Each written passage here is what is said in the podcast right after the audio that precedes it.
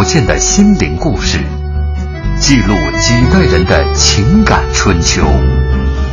周一至周五二十一点，我们和您一起重温那些年。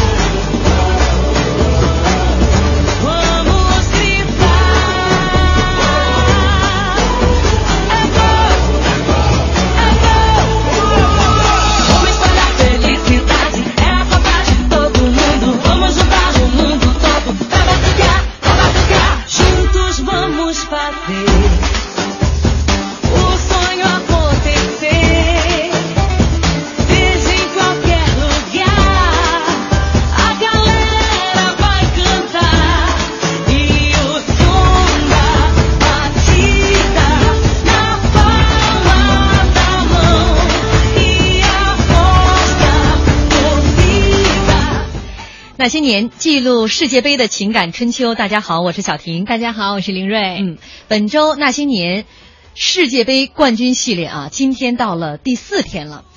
呃，我跟林睿呢，从飞球迷现在经过四天的历练，已经向飞球迷说不了。我们向伪球迷 迈进。那因为这四天，因为做节目的关系呢，每天都在看大量的资料。对。但今天呢，这本就是我一翻开这个世界杯冠军制系列的这套书，嗯，就比前三天的沉好多呀。没办法，谁让人冠军拿得多呢？所以也就提出了我们今天要说的这个。呃，这是冠军球队。哎，我们都知道这个世界杯是从一九三零年开始啊，到现在已经是到今年是第二十届。而我们今天要说的这支球队，这支桑巴军团也是唯一一支从来没有缺席过的队伍。应该说，在巴西的这一片神奇的土地上，特别盛产奇才，比如说球王贝利、外星人罗纳尔多、独狼、呃罗马里奥、长腿先生、利瓦尔多、金童卡卡，太多了。几乎每一届，他们都是都是夺冠的。热门，嗯，但其实大家可能不知道，这一支五星巴西一路也是风雨兼程的。所以你看，我们微博上勤奋的谢宝说：“为球迷来微听啊，期待长知识，绝对是长姿势的啊！”这样的一期那些年，呃，我们我们的这个口号就是一定要为您讲述一支你所不知道的巴西队。为什么呢？因为我们的嘉宾相当权威啊。今天来到我们直播间的嘉宾同样是特别高大上的，他是《体坛周报》的副总编辑骆明，同时他也是非法金球奖中国唯一的美女媒体评委。骆总来跟大家打个招呼。嗯，听众朋友大家晚上好。嗯，那个先讲讲您当评委的故事。呃，这个这个下一次啊，下一次这个节目我们会请骆总专门来讲讲啊，这个当非法金球奖这个中国评委的这个点点滴滴。咱们今天主说巴西队，嗯，那先来说一说这个您对巴西队今年的这个比赛，您看好吗？嗯，他现在确实是之前踢出来的足球可能不被大家所欣赏，说 这根本不是巴西队，也很多球都是。也没有什么那种以前很漂亮的配合，都是直接开到前场。刚才还和嗯主持人讨论了这个中场有没有用，嗯，但这支巴西队好像中场真的没用啊，后卫直接把球开给前场，基本上就靠内马尔一个人哈。对啊，呃，我觉得，但不管怎么样吧，他毕竟是主场作战，而且还是有很多很好的球员。嗯我觉得。夺冠可能性四分之一吧。嗯嗯，呃，在之前在准备节目当中，正好跟骆总这个这一对哈，就是说，哎呦，巴西队这支国家队成立到今天整整一百周年了。对，所以我们今天也是相当有纪念意义的一期节目。在节目当中呢，骆总依然是会为大家来出一道题，最先答对的五位听众将获得世界杯冠军制系列图书一本。所以欢迎大家在新浪微博检索“经济之声那些年”，在微博上来回答我们今天的这个问题啊。呃，本周那些年世界杯冠军系列，今天为您讲述一支你所不知道的巴西队。那说到这个巴西队，我们每天的开场都是说到队服的颜色，嗯，今天依然先来说一说巴西队的这个队服的颜色。嗯，好的，巴西队它其实以前并不是它的黄色，呃，球衣，它最开始是用白色，然后一九五零年世界杯那场决赛，相信很多球迷也都知道了。嗯，这段时间也是密集宣传，他们在主场一比二输给乌拉圭，很遗憾的错失了冠军。嗯，然后他们巴西人确实有点迷信啊，他觉得是不是因为穿白色带来了坏运气？嗯他们就想重新设计一个。然后一九五三年，嗯、就一家报纸叫《城邮报》，他就举办了一次比赛，然后，呃，由收到了二百零一个设计方案，嗯最后由一个叫席勒的设计师和漫画家，他的方案获胜了，然后就是一套黄色球衣。嗯。而且这套球衣当中，其实还有一些其他的颜色，就是当时这个巴西国旗上面的这个其他的一些颜色，比如说白色的袜子啊，呃，四种颜色来组成。但是可能大家都想不到，席勒其实不是一个巴西球迷，他是一个乌拉圭的球迷。啊啊啊我不知道迷信的这个巴西队，如果知道当时知道席勒是一个，就是当时打败他们了这样的一个 乌拉圭队，乌拉圭队的这个球迷球迷的话，他们会不会弃用这套方案？因为据说当时席勒也是看了这场比赛，他没看这场比赛，他是在乌拉圭是在去了乌拉圭，他看电影，因为他那个家离乌拉圭更近，只有两百公里。他离那那个去去好像市中心，就是巴西的这个市中心，反而有六百公里，所以他去了这个乌拉圭的这这个城市去看电影，看到一半儿的时候，突然这个电影停了。呃，然后就大喇叭响起来，说乌拉圭获得了这次世界杯的冠军，他就站起来跟所有的乌拉圭人一起欢呼，然后还流下了热泪。他在他们家里就是一个奇葩，所以我觉得可能当时呃，他们组织者不知道席勒有这样的一个背景，知道了肯定不会用这套衣服，太不吉利了。嗯，没错。嗯，那说到巴西这样的一支球队哈，呃，骆总，您如果用关键词来定义它的话，您会用哪些关键词？我会用热情、天才、艺术。热情、天才、艺术，呃，确实都当之无愧这三个词。呃，我觉得说完这个队服之后，还可以加上一个词——迷信。迷信，对对。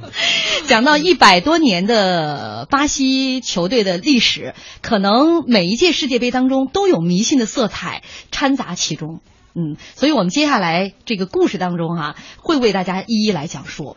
呃，刚才我们也讲了，从一九一四年八月二十号，巴西国家队创建。那其实，在之前，巴西已经开始风靡起足球了。对啊，正好是一百二十年以前，嗯一八九四年，一个叫做查尔斯·米勒的一个二十岁的青年，他结束在英国的学业，回到巴西。他的父亲是苏格兰人，然后母亲是英裔的巴西人。然后他是在呃苏格兰上学的期间，他学会了踢足球，嗯然后打橄榄球和还有壁球。嗯然后他回到圣保罗的时候，他在行李箱里就装了两个足球，还有一本足球比赛的规则。嗯然后他也被称为巴西足球之父。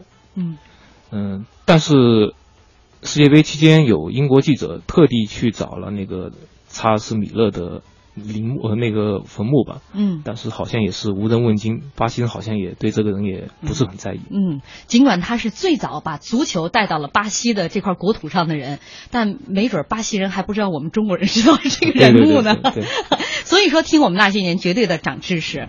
那接下来我们可能重点要说巴西的这个世界杯的历程了，因为我们的微博上我们也有听众在讲了啊。消失浪花说，巴西足球队是世界杯举办以来唯一从未缺席的球队，创造了世界足坛上举世无双的记录。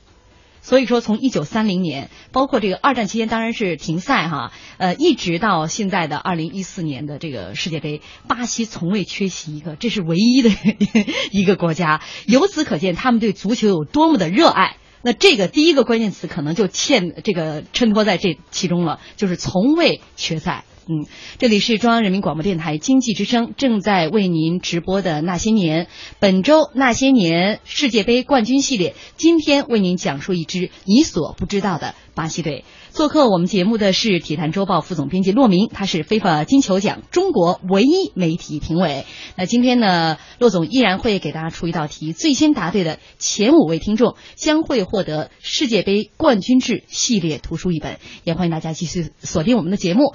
呃，您可以在新浪微博检索“经济之声那些年”。我们广告之后见。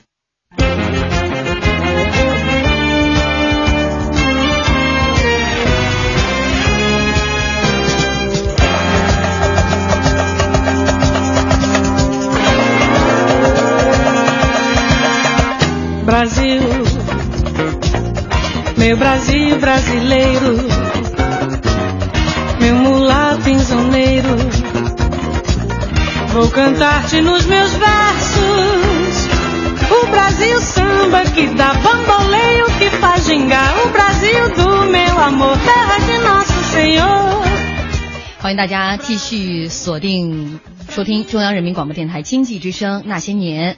呃，现在大家听到这首歌啊，我我想跟大家讲一下，就是听我们的节目不仅长足球知识，而且长音乐知识。没错，来，这个骆总先跟大家来介绍一下这首歌。这首歌是叫《巴西水彩画》，嗯，它也是巴西最有名的曲作家，嗯，巴罗索他写的一首歌，然后也是第一首在美国电台播放超过一百万次的巴西歌曲。哦。这个相当的欢快啊！阿明爱赖床说，呃，这个男嘉宾说话慢条斯理的，说到足球那必须是满怀热情才行。那听着这样的音乐，我觉得应该会热情起来了。咱们从一九三零年。巴西队第一次参加世界杯开始，因为他们这个国家对足球太有热情了，所以场场世界杯都不落。其实，在呃一九三零年，当时巴西他们在踢足球的时候，还是一项这个足球运动是一项白人运动，呃，黑人很少参加。呃，在这个这个比赛过程当中，如果有黑人来参加比赛了，他们都拿白粉往脸上擦。但是我看到这样一段桥段的时候，我在想，你说拿得拿什么样的粉才能擦成白人的那个样子呢？而且这个其实皮肤可能还好盖一点儿，他这头发就比较不不太好弄了，是吧，罗总？对啊，他最有名的球星当时叫弗雷登里希，嗯，他每次比赛都是最后一个从更衣室出来，因为他得把他的头发拉直，嗯。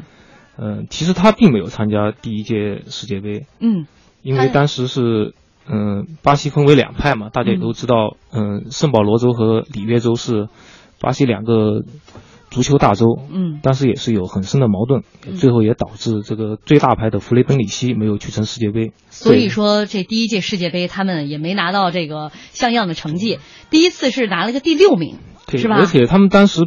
嗯，虽然说巴西现在是足球王国，但他当时的发展水平还是比较差的。嗯，远远不如乌拉圭。嗯，和阿根廷。嗯，呃，说到这个第一位巨星，呃，弗雷登里希呢，他是一个混血儿，他唯一的就是这个头发拉不直，所以每次他不是耍大牌最后一个出来，都是为了拉头发。而且他是这个巴西足球史上第一位打进这个一千粒，就是铅球。就是呃超过一千粒进球的这样的一个球星，说他最早呢是他的父亲每天拿着小本给他记，呃哪场比赛进球了进了几个，然后后来呢他的父亲不记了，就是让他的队友来记，安德拉德这个人，这个人也特负责，记完了，结果我是觉得挺奇怪的，巴西人所有人都爱足球，只是只是只有这样的一个球星安德拉德他的家人不喜欢，所以他去世之后，他家人把他的所有的这个记录都当做废品给卖了。哎呦，就扔扔到垃圾堆里了。查无对证了，好好。有一个记者想知道，就是这个当时的巴西第一巨星究竟进了一千零多少个球？一千三百多个球，还是一千两百多个球？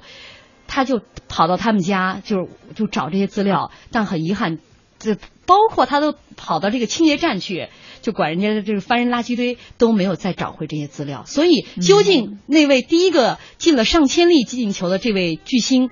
进了一千多少个球，至今是个谜。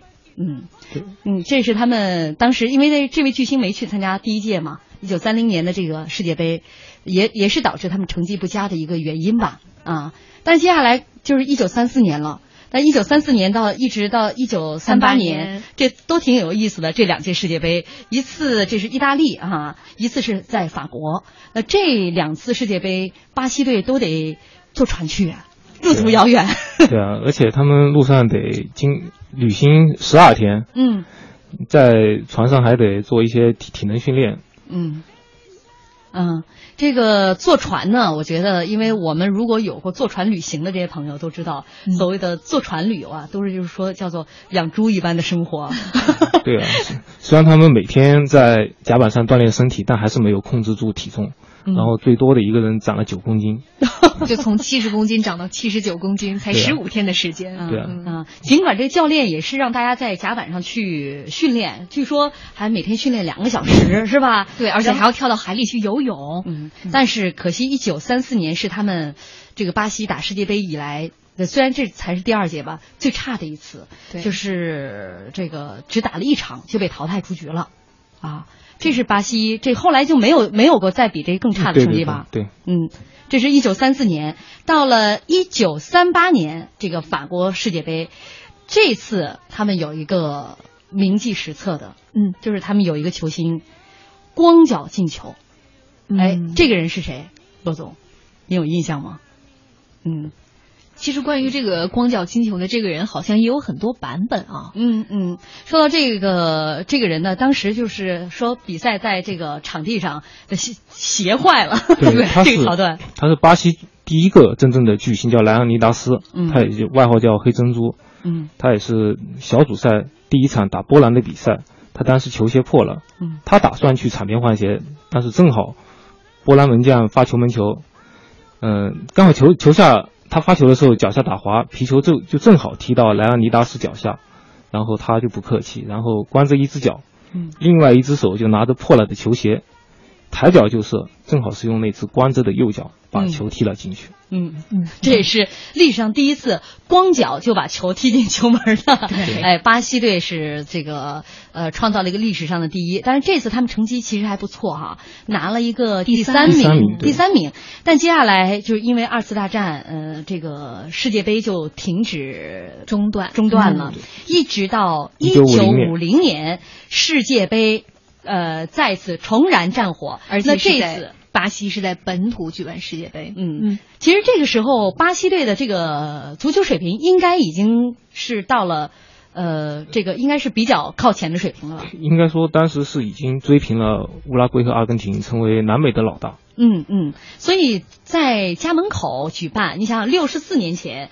呃，在停办了几次这个世界杯之后，那巴西人其实憋了很久的 这样的一个对足球的这个热情，终于找到一个时间去迸发了，而且他们也是一路走到了决赛，跟他们的这个老对手呃乌拉圭队呃来角逐冠亚军。所以那一天的比赛，后来他们叫做这个马拉卡纳惨案。嗯，我以为有多惨呢，得血流成河呢。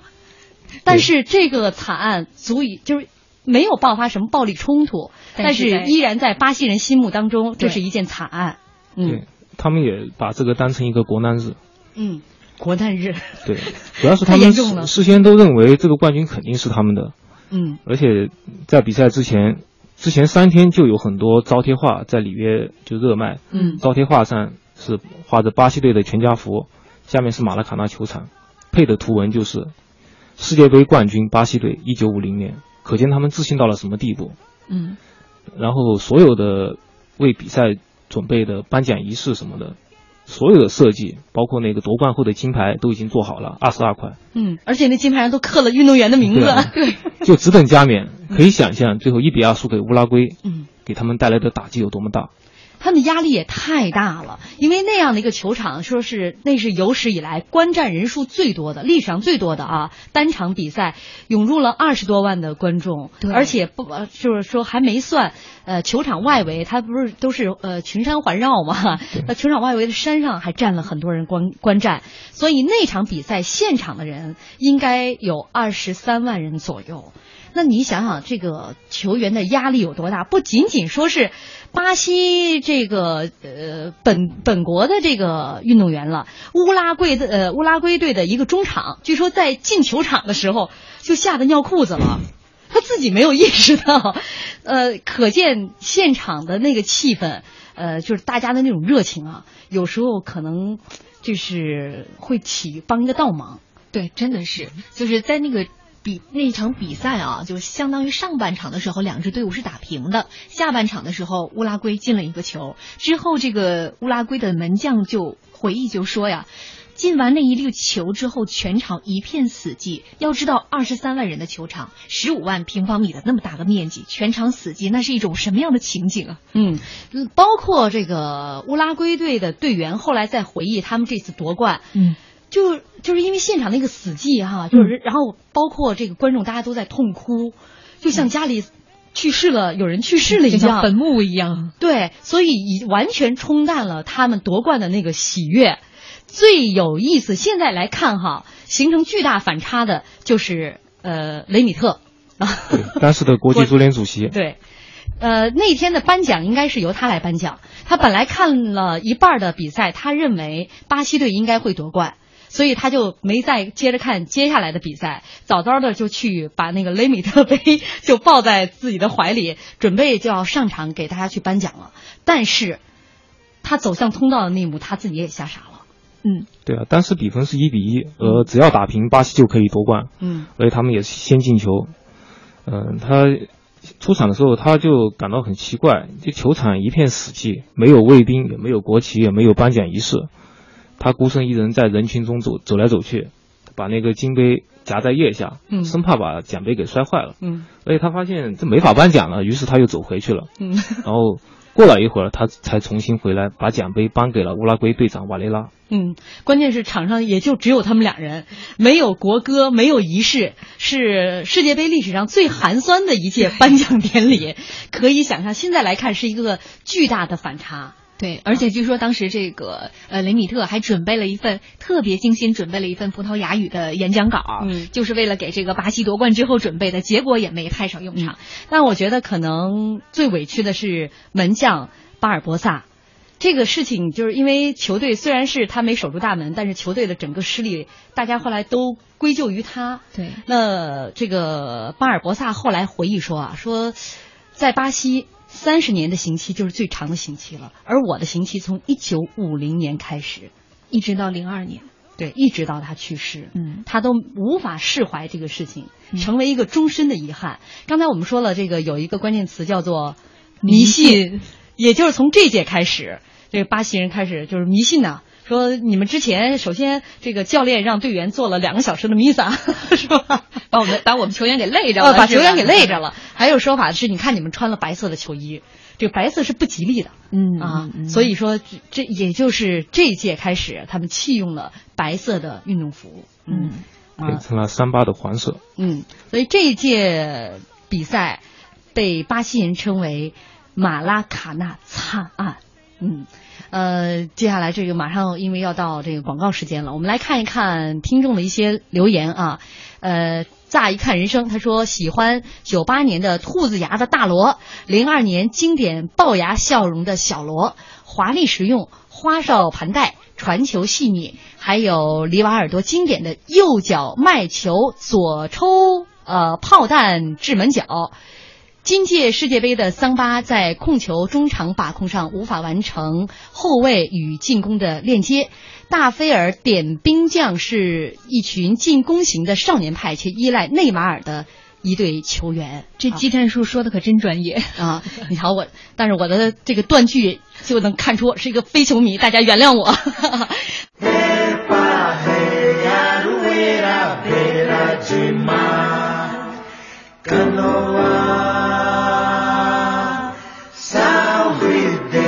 Tiago e uma Ita. Eita, costão de pedra dos homens brabo do mar.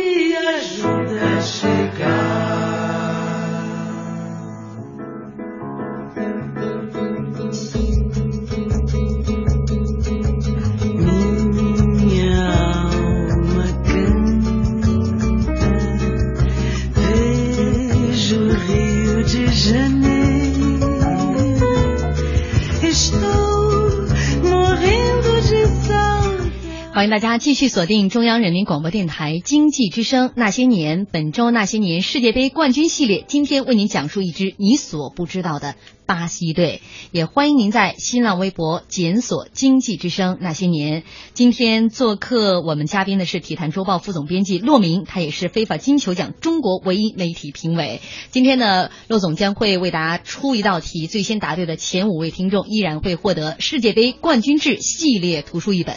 今天呢，我们既然说的是巴西，所以放的这个歌曲都是骆总推荐的。非常经典的巴西歌曲啊！这首歌是您刚才已经说了两遍，我都没记住 叫做空中的三八。啊！我是指另外一个那个那个那个我听不懂的那个词儿对，就波萨诺瓦风格啊，波萨诺瓦。嗯巴西音乐与与那个爵士乐嗯有一点点进行了一些融合，嗯一种新的风格叫波萨诺瓦。啊，这是很经典的这个巴西风格，大家也普及一下乐理知识啊。这个在上半段呢，我们刚才聊到了这个一九五零年啊，体现了巴西人骨子里对足球的那种热情，但只可惜那一年他们没把热情使到正地方。嗯，一九就是因为这种热情太过于热情，所以失败之后才有了那样死寂一般的这个寂静。对，然后到了一九五四年的时候呢，他们就吸取了一九五零年的教训，发生了两大改变，一个是重新做了球衣，嗯从白色这个变成了黄色的，然后第二个呢就是改变了打法，但是那一年他们的成绩就是止步在四分之一决赛。所以啊，就是中国有句古话嘛，就是迷信信不得呀，是吧？穿了这个黄色衣服，但是在五四年依然没有拿到这个好成绩啊。嗯那接下来我们可能要说的就是，呃，一九五八年这一次，呃，也是他们这个夺冠的一年。对。这个那一年，呃，那一年应该说他们是吸取了前两届的教训。我觉得他们每届都在吸取教训，是吧？我这都已经好多届了，我们吸取了上一届的这个教训，但是这次在这一届爆发了。嗯但是这次确实他们准备的很充分啊。对他们不光是呃请了一个新主教练，他们还请了很多呃包括牙医啊，包括心理医生啊，包括守门员教练，嗯也是形成了一个专业的团队，嗯算是在世界足球也领先了一下大潮流吧。嗯嗯，为什么会有牙医呢？因为当时巴西不太发达，嗯，对，在医学卫生方面也，嗯、那些嗯球员也不是很懂，嗯然后这个牙医就告诉巴西球员，牙齿有问题会影响身体，嗯然后，单单就在这届世界杯上，他就为三十三个人拔了一百一十八颗牙齿，其中有一个人拔了十四颗，他就是著名的嘉陵茶。哦。难怪他们会拿到这些世界杯的冠军呢啊！这一九五八年也是巴西在世界杯历史上拿的这个第一次冠军。我们也在想，三十三个人拔了一百一十八颗牙，相当于一个人拔三点三颗牙齿。对，拔了十四颗牙的那个，估计就剩下上面那一排了，是吧？所以我在想，这口糟牙都得糟到什么程度啊？但是也体现咱们另外一句老话嘛：牙好，胃口才好，吃嘛嘛香，身体倍儿棒。有了这样的一个好身体，才能在一九五八年的世界杯上来捧杯。但这届世界杯上哈，呃，也诞生了我们要说的另外一个关键词儿，就是天才，就是贝利。贝利，对，嗯、贝利我们国内都把他称为球王，他这个球王的来历也是因为决赛之后，因为比赛在瑞典进行，然后瑞典国王从贵宾席走下来与每个人握手，然后法国队报，这也是世界上最著名的体育报纸，就发了一张国王和贝利的照片，然后他的配图就写上，嗯，这是国王贝利，也是从此以后大家就开始称贝利为球王。嗯，因为两个人当时见面的照片嘛，左边是国王，右边是贝利，所以人家写国王贝利。结果没没成想，从此这个名字就伴随了贝利的一生。当然，刚才骆总也说了，贝利其实是他的这个外号，对对吧？不是他的真名。但是在巴西这个国家队的这些球员当中，绝大部分人都用的是外号。这个呃，当时好像有一家这个媒体就巴西队的这个外号的名字专门做了一个报道，相当有意思。呃，我给大家演绎一下啊。嗯说一位记者问另外一位记者：“你拿到名单了吗？”另一位记者说：“拿到了。”嘟嘟是门将，哒哒和哒嘟是中后卫，中场是兜兜、嘟迪和嘟达，前场是滴滴、滴答、呆斗和呆斗。这就念不下去了。大家听明白了吗？问题是最后上场的是是叫都德，上场的只有俩人，一个叫迪迪，一个叫迪达。嗯嗯呃，这其实是媒体开的一个玩笑哈，呃，但是由此也说明这个巴西队上场的这些球员，他们首先呢，一是绝大部分用他们的这个外号，另外他们这个外号确实挺上口的。嗯，你比如说贝利啊，这个名字就 也挺上口的。另外，在这场比赛当中，有一个人必须要说一下，就是他们的门将吉尔马尔。呃，在这个巴西人来看，吉尔马尔甚至是他们的这个英雄，因为他守住了这个好像扑住了这个点球。嗯，吉尔马尔据说在这一年，巴西国家出生的很多的孩子都取名叫吉尔马尔，而且还有一个巧合，在一九九四年这个世界杯当中，嗯。为巴西队夺得冠军的那个门将就叫吉尔马尔，他就是在那一年诞生，他的父亲就为他取名叫吉尔马尔。就是因为崇拜吉尔马尔这个没老错门将，嗯啊，你想想这个有时候世间的事情就是这么的巧合。但另外一件比较巧合的事情就是，吉尔马尔当时在一场比赛当中，他说这场比赛，呃，我好像是跟威尔士吧对，四分之一决赛。嗯，他当时就说这场比赛非常重要嗯啊，就是说如果这场比赛要怎么着，要输了，对，如果需要的话，他愿意为巴西队而死。嗯嗯然后他的队友德索尔迪也说，如果死的话，那我们俩一起死。然后，真的，他们真最后在同一天同一天去世，都是二零一三年八月二十五号。嗯，所以一语成谶，嗯我觉得可能因为这样的一些事情，也让他们不得不迷信起来了。但我要说，那届比赛为什么能够成功？一是刚才大家讲了很多，比如说准备的很充分，嗯他们有自己的天才的这个球员、嗯球星，另外还有他们当时这个还有一件比较有意思的事事情哈、就是他们的那个队规。嗯四十条的队规极其严厉，就是从一九五八年的这个世界杯，嗯队员甚至不能穿着拖鞋离开房间，军事化管理啊，绝对军事化管理，甚至说这个刷了牙、刮了胡子才能下来吃早餐，大家能想象得到吗？对于一个巴西那么自由的、热爱自由，看起来有时候甚至挺散漫的这样的一支队伍，竟然用这么严苛的一些一些队规来要求这些队员们。嗯还有一件趣事就是比赛结束之后，因为这是巴西队第一次夺得世界杯冠军，当时主教练当时就就有一个坏主意，就说把比赛用球藏起来。啊，结果当时法国的那个主裁判也有这想法，这比赛哨声一结束呢，主裁判夹着球就跑了，就没想到巴西队的这个助理教练就从后面。一一拳，哎，嗯就把那个球给捅下来，然后他们就抱着球跑了。后来法国队的这个主裁判追到了他们的更衣室，嗯来要回这个球。他们很乖，很乖乖的就把这个比赛用球就还给人家了。嗯等着这个法国主裁判拿着这个球出去之后，整个巴西队就爆笑不已。他们狸猫换太子，把真的比赛用球留下来了。我不知道当时这个法国的主教练如果知道现在看了我们这本书之后，他会不会去追去要那支要那个比赛用球？对啊嗯，而且这个呃就是刚才小婷姐也说了，因为有着那样军事化、严格的队规等等，包括准备充分，他们最后捧得了这个大力神杯，而且在。那一届大力神杯的时候，他们的队长也发明了一种全新的举杯的方式，嗯就是在他这之前的五届呀，所有的队长拿到这个奖杯的时候都是捧在胸前，但到他的时候呢，他就举到头顶，嗯这是因为什么呢？据说是因为当时这个巴西的记者啊特别矮，被众多这个记者挡在外面之后，实在是拍不到照片，就喊你把奖杯举起来，把奖杯举起来。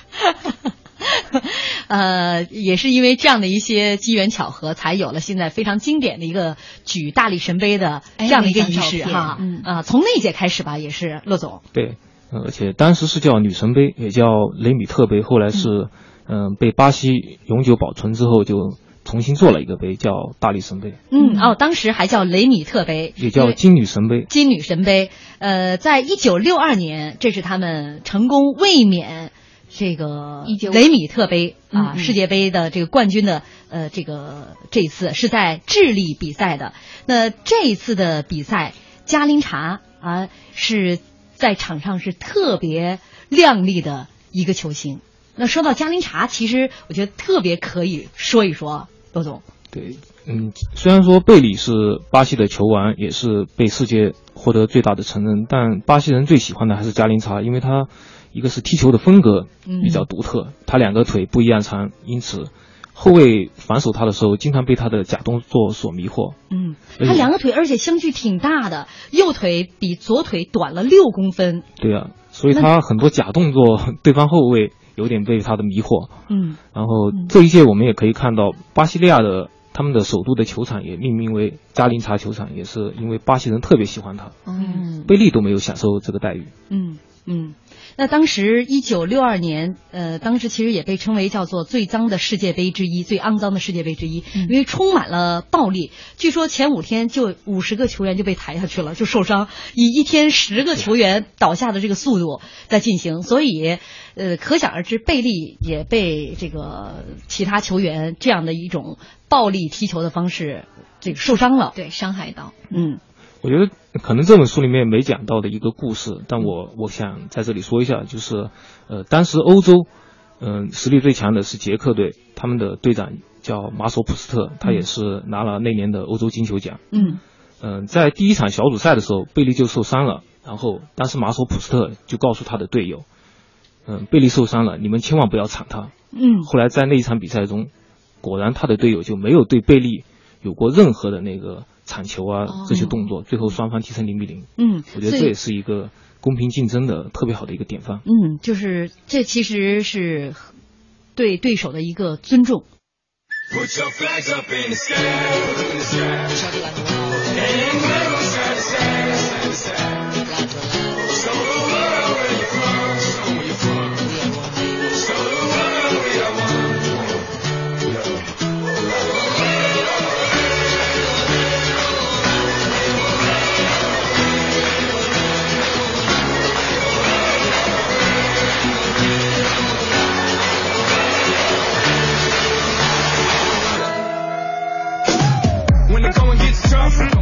欢迎大家继续锁定中央人民广播电台经济之声正在为您直播的《那些年》，本周《那些年》世界杯冠军系列，今天为您讲述一支你所不知道的巴西队。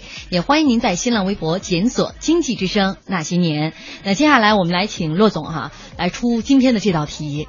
前五位答对的听众可以获得世界杯冠军制系列图书一本，大家都已经早就磨刀霍霍了。听众朋友们，来您出吧。这道题目是为巴西队在世界杯决赛圈出场最多的球员是谁？嗯，在世界杯比赛过程当中啊、为为巴西队出场场最多的的球员球员是谁？好，大家听明白了吧？啊，说出这个正确的球员的名称，前五位听众可以获得世界杯冠军呃冠军制系列图书一本。不不知道的赶紧度娘。好，我们接下来赶紧来说巴西队在世界杯的征程。呃，六二年夺冠，然后呢，六六年他们因为也是一届很暴力的世界杯，很多球员受伤，他们在这届世界杯上没有获得这个冠军。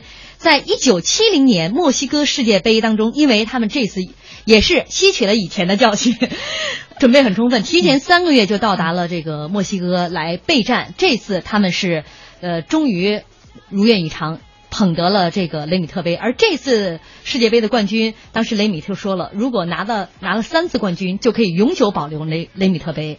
呃，这次他们终于是如愿以偿。对，其实事实上他们也拿到了雷米特杯，但是非常遗憾的是，在一九八二年的时候，他们不小心把这个雷米特杯给弄丢了。嗯，那当时这个那个贼好像偷的很简单哈，就跑跑到这个呃当时保管的这个这个守门员呃是不是守门员，看大门的，你看就像这个 保卫员保卫人员就就把那个人绑了。呃，这个嘴也塞上了，眼睛也蒙上了。说这个当时放雷米特的这个保险柜啊，是个玻璃的，虽然是防弹玻璃，很结实，但架不住他是拿钉子挂在墙上的，所以人家是拿撬棍一撬，就把整个的呃放雷米特杯的这个玻璃柜就抱走了，甚至还有另外两个奖杯。而当时这个因为是里边有金子嘛，对。他们是看中金子，就把这个雷米特杯就找到了一个金匠给融化了，就卖了。要买椟还珠。哎呦，我觉得他们太不懂得足球知识了。这是发生在巴西 这个国家的事情吗？就有点匪夷所思。对当然后来呢，这个这些人都抓住了，呃，也判了刑，但在判刑之前，大家也都跑了。嗯啊，只有最后一个，好像当时就融化了这个这个金匠。最终是被呃受到了这个牢狱之灾。对另外呢，就是他们也是把这个雷米特杯最终又找到了呃原作者啊，拿那个模子拿出来之后，两个月之后又做了一个原呃一模一样的雷米特杯，好好的保管起来了。对，你看，如果从这个巴西人迷信的角度上讲，那一年雷米特杯就这么丢了，所以预示着那一年他们小组赛就没有出现。而事实上，从这个一九七零年到一九九四年这中间二十四年，他们的比赛成绩都不怎么样。嗯最好的一次是季军。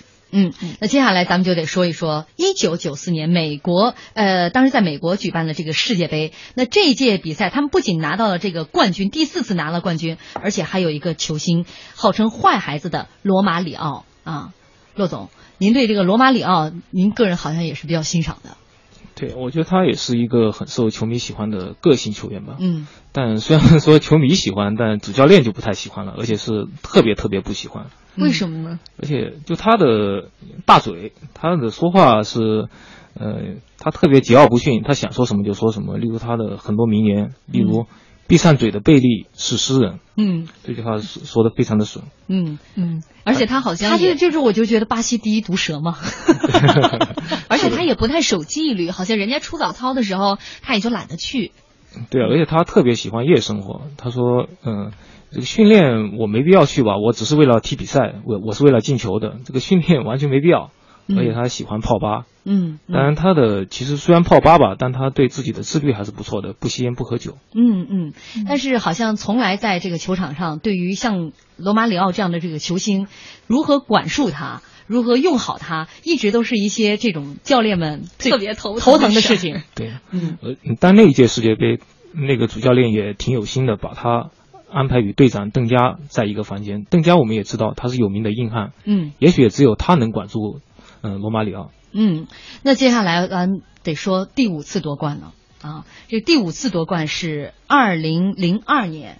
啊，这届世界杯，那是因为在我们家门口举办世界杯，也是唯一一次中国打进 世界杯的那一次啊。呃，当时是在韩国，而这次呢，这个罗纳尔多大放异彩。嗯，那对于那届世界杯，呃，骆总您到现场去了吗？对啊，嗯，我去看了两届世界杯决赛，一都是在，嗯，有罗纳尔多出场，哦但是哦反差特别大。一九九八年罗纳尔多表现特别差，但是二零零二年他表现特别好。嗯。我记得，但是他攻入两个球之后，主教练斯科拉里把他换下来，嗯。换下场的时候，就我前面一个记者，嗯。应该是一个南美的记者，他就带头起立鼓掌，然后所有记者席的人都站起来起立鼓掌。虽然说在对于记者来说他是不应该这么做的，你不应该表现出你的倾向性，嗯。但是那一刻，我相信所有的记者都被他从伤病中复出的那个呃勇敢的精神所感动，而且嗯。在那一年，他也当选了金球奖。虽然说他只在世界杯上表现比较突出，但大家都认可他从伤病中站起来的勇气。嗯，这可能就是运动带给我们来的呃这个另外一个这个层面的意义了。呃，因为骆总以前他也踢球，也受过伤，所以更加感同身受。从伤病当中再次站起来，而且敢于有再一次站到这个赛场上来，这是完全呃可能一般人体会不到的一种心态。对啊，那一年我刚好和罗纳尔多一样，不断的受伤，又不断的嗯、重新站起来踢球。那段时间特别痛苦，因为我也是膝盖和他一样，嗯所以我完全能体会罗纳尔多从伤病中恢复有多么不容易。嗯，那届这个巴西队是第五次捧得冠军。这一次，你看这个巴西队国家队成立一百周年，然后距离他们这个最早拿到世界杯一九呃五八年，一九五八年。嗯，五八年，五八年，对吧对对对对，五零年五零年他们也萦绕我他们这个是第一次举办世界杯，六十四年之后，这个巴西人民太渴望再一次第六次捧起大力神杯了。那因为这一届这个骆总之前说了嘛，其实每个球队都有希望。对，而且虽然说巴西队踢得不好，但其他强队踢得也不好。嗯你像包括德国，呃，阿根廷，嗯他们的表现也受到本国媒体的、呃那个激烈批评，所以巴西队完全有能力在本土夺冠。当然就可能只差一点点运气了。啊，呃，这个一九八二年他们那场输球呢，其实很多人在巴西国内认为他们虽然输了球，但是赢得了全世界。为什么？因为他们踢得漂亮。那个时候，这个巴西的足球甚至称为艺术哈。嗯但是现在呢，有点像实战的这个这个角度出发了，就是只要能赢球就行。对啊，您怎么看呢？其实巴西球迷也不喜欢这支国家队，他们也说，嗯、这完全是完全不是艺术足球。但我们也也可以理解，你现在这些年已经没有罗纳尔多啊、里瓦尔多这种就天才球员了，内马尔算是一个罕见的孤立吧。嗯然后去欧洲踢球踢得比较好的巴西球员都是那种反手型的球员，包括后腰啊、中卫啊，他们的身价很高。但真正的像罗马里奥、罗纳尔多这样的前锋，现在的巴西队没有。嗯所以我们也也可以理解为什么巴西队踢得这么难看。当然，难看不等于夺不了冠，这是巴西队实力整体还是比较均衡。嗯，好，呃，时间不多了，先来给我们来说一下这个您刚才出那道题的正确答案吧。嗯，正确答案是卡福，是出场了二十次，他也是世界杯历史上唯一一个三次以队长身份参加世界杯的球员，呃，就三次参加世界杯决赛的球员，连续三次。连续三次啊！其实答对的有很多，所以有很多朋友在说前五名太少了，要是能前十就好了。这必须得是资深球迷哈，立刻就能答出这个答案来。另外呢，还有一点就是您的这个粘贴啊，快一点，粘贴复制快一点。好，节目最后用浩浩乎平沙无垠的留言做结束。他说，巴西队就像庄子笔下的鹏鸟，为了实现遥远而芳香的梦想。他水击三千里，乘风上九霄，忍住了孤独寂寞，熬过了打击挫折，终于一飞冲天，笑傲沧海。愿这支神奇球队能带给世人更多惊喜，不为奖杯，只为那份骄傲与执着。说得好，嗯，好，今天感谢骆总做客我们的节目，也感谢大家收听。明天还有一期啊，世界杯冠军系列，我们明天晚上见。